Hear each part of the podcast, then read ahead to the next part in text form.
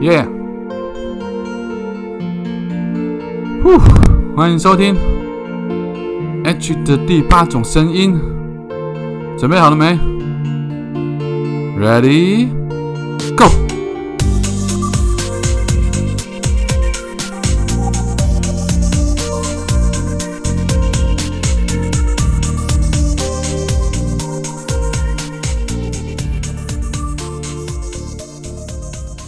好哟，欢迎大家再度回来收听 H 的第八种声音。早安、午安、晚安，不知道你现在人在哪里，不知道你现在身处的地方现在是几点钟，所以我们用三种不同的时间问语跟你打声招呼，希望你能够拥有一个美好的一天。首先要跟大家说一声对不起，I'm sorry，ごめんなさい，ごめんなさい，すみません，申し訳ございませんです。就是昨天我真的太累了。 啊，在这边也跟大家说明一下我的身体状况，因为前两天收到一封来信，有一位读者，他的父亲因为罹患了跟我一样的射物腺癌，啊，医生告诉他，本来是说是二期，后来开了刀将射物腺割除出来之后，经过化验发现已经到了三期了。那到底二期跟三期跟四期，也四期也就是末期，到底有什么差别呢？那因为。这个呃，读者写信来的时候，他是带着一点紧张跟惊慌的。他希望可不可以透过我的经验，然后可以跟他说明，可能二期跟三期，或者是说他需不需要感到紧张？因为化验之后感觉三期就是比二期还要糟糕嘛。那这部分我可以分两个阶段跟大家说明一下。一种当然是哪一期的确是会影响到你复原或者是你的生命的长短。第二种是你的癌症的凶险的程度。哦，它有一个指数在，就是应该叫格里森指数。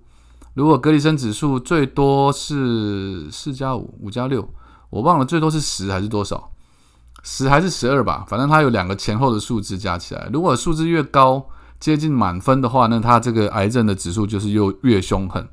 所谓的越凶狠，就是你很难把它消灭掉，或者是说它如果反扑起来或者复发的话，很有可能就一次就会造成。呃，生命的威胁。那第二期跟第三期，其实我可以在这边做个简单的说明哦。第一期跟第二期都是长在射物线里面，就是它没有扩散出去，所以你单纯的你不去管它也没关系，因为它是成长的很慢的。射物线癌的癌的成长速度是慢的，所以如果当您的长辈发现是射物腺癌，可是他已经七八十岁了，然后他的呃癌症的期数是第一期或第二期，就是他的。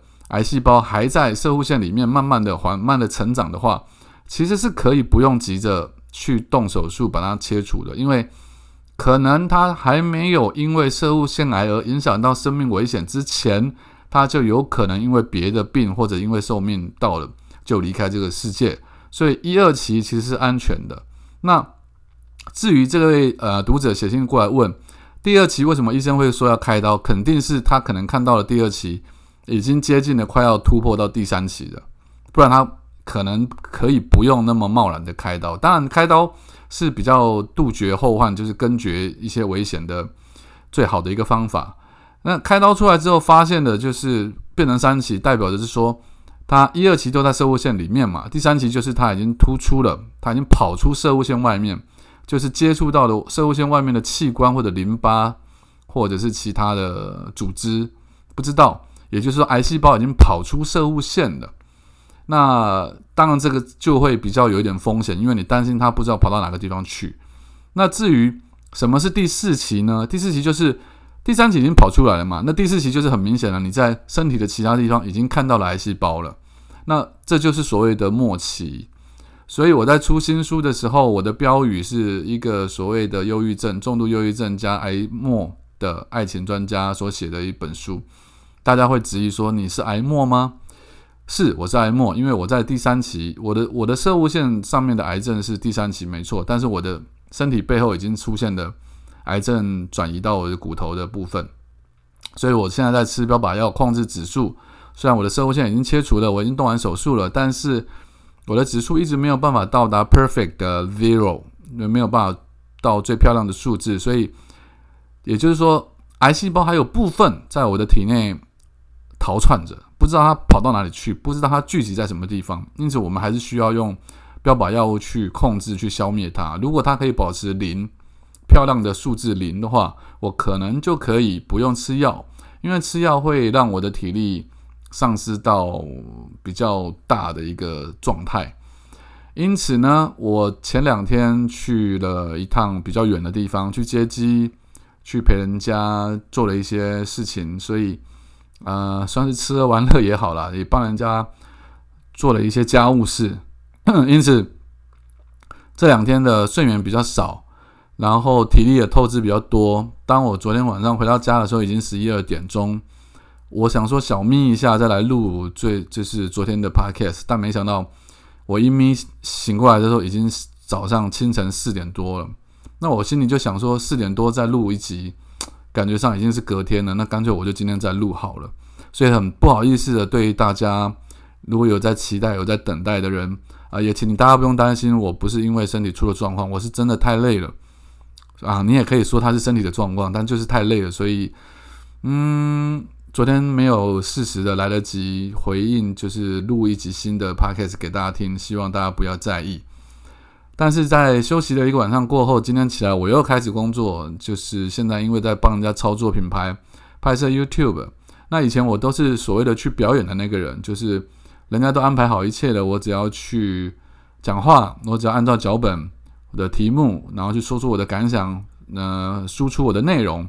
就够了。但是当我开始要帮别人操作的时候，你会发现这些执行工作的部分，它会花费掉蛮多的脑力跟协调能力。好比说，我今天一次要录个几集的节目，我可能要敲来宾。那来宾你想敲的人，他不见得有空。然后你想敲的人，比如说同一天你要录不同的集数，那。那些人他有没有可能都在同一天都有空？这又是一个问题。有些人可能今天有空，有些人是隔天有空。可是我必须在一天内，因为我们要节省成本，就必须把它拍掉。那来的话，这个人他想要问什么问题？你要怎么样去呃，可以把他的特质，或者是把他让观众感兴趣的话题挖出来？你又得要牵涉到气化的能力。那这都是所谓事前预备的动作，包括了装法，包括了服装，包括了场地的租借。你要怎么样让成本降低？你要让怎么样让每一次的拍出来的感觉都不一样？然后甚至服装跟造型要不要搭配场地？你要怎么样去寻找来宾跟调性跟主持人是一致的？这个都很很讲究。至少对我来说，我我我希望我做出来的节目是。可以让大家看了会觉得有趣的，它是有别于电视媒体的，它是可以让这位我现在在操作的这位品牌的人人物，他可以更呃活生生的、更血淋淋的，不是 应该说更直接的、更生动的、更立体感的展现在大家面前，属于他的特点，属于他的观感，属于他的你知道，就是对任何事物的见解。我我希望可以挖出啊不为人知的它的各个方面的面相，那样大家看起来才会觉得更有意思。也许有些部分你在电视上已经看过它的呈现了，但真正私底下真正更深度的它，或许还没有被挖掘出来。我希望我做的网络节目是可以做到这一点。因此在前置的部分，我就要花很多的时间，然后你又要控制预算成本，因为我们毕竟是小节目的预算成本，你没有办法去，嗯。花太多的钱做太多的布置，或找很棒的场地，或者是比如说大家都知道，当然我可以找很有名的人，但你可能要花很有很很高的代价，或者是你自己需要自带很大的流量，人家才会认为说你值得他来跟你一一对一的交换，他不需要收到那么多的费用或者是车马费什么的。所以这一切的一切就考验着我在身体还没有完全痊愈之前。就体力还是在大幅下滑之际，虽然我每天都有吃营养品，大家不用担心，我很照顾自己的身体，但还是会有很多意外状况的产生，所以真的非常对不起大家，昨天没有做到日更的，我还是失手了一集，就做了一百多集之后，我还是失败了。对，之前就算再怎么累，也会尽量的挤出五分钟来陪大家度过那一天，但昨天真的是非常非常非常的不好意思。那我希望。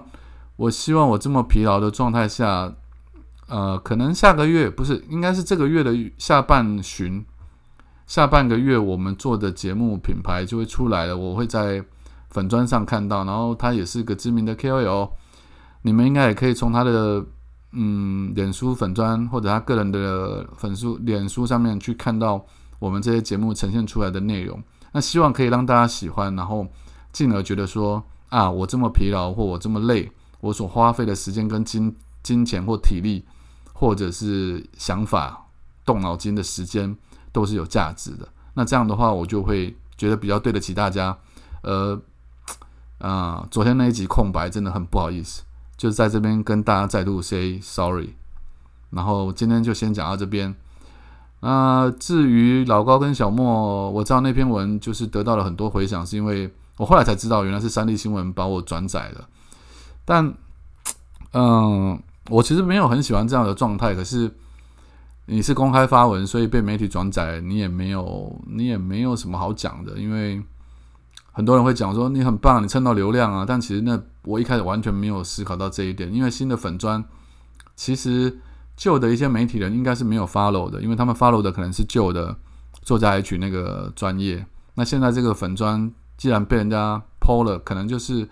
会有媒体在注意这个页面，我就可能发文要更谨慎一点，但也没什么好谨慎的，反正我就是讲我自己想讲的话，就这样。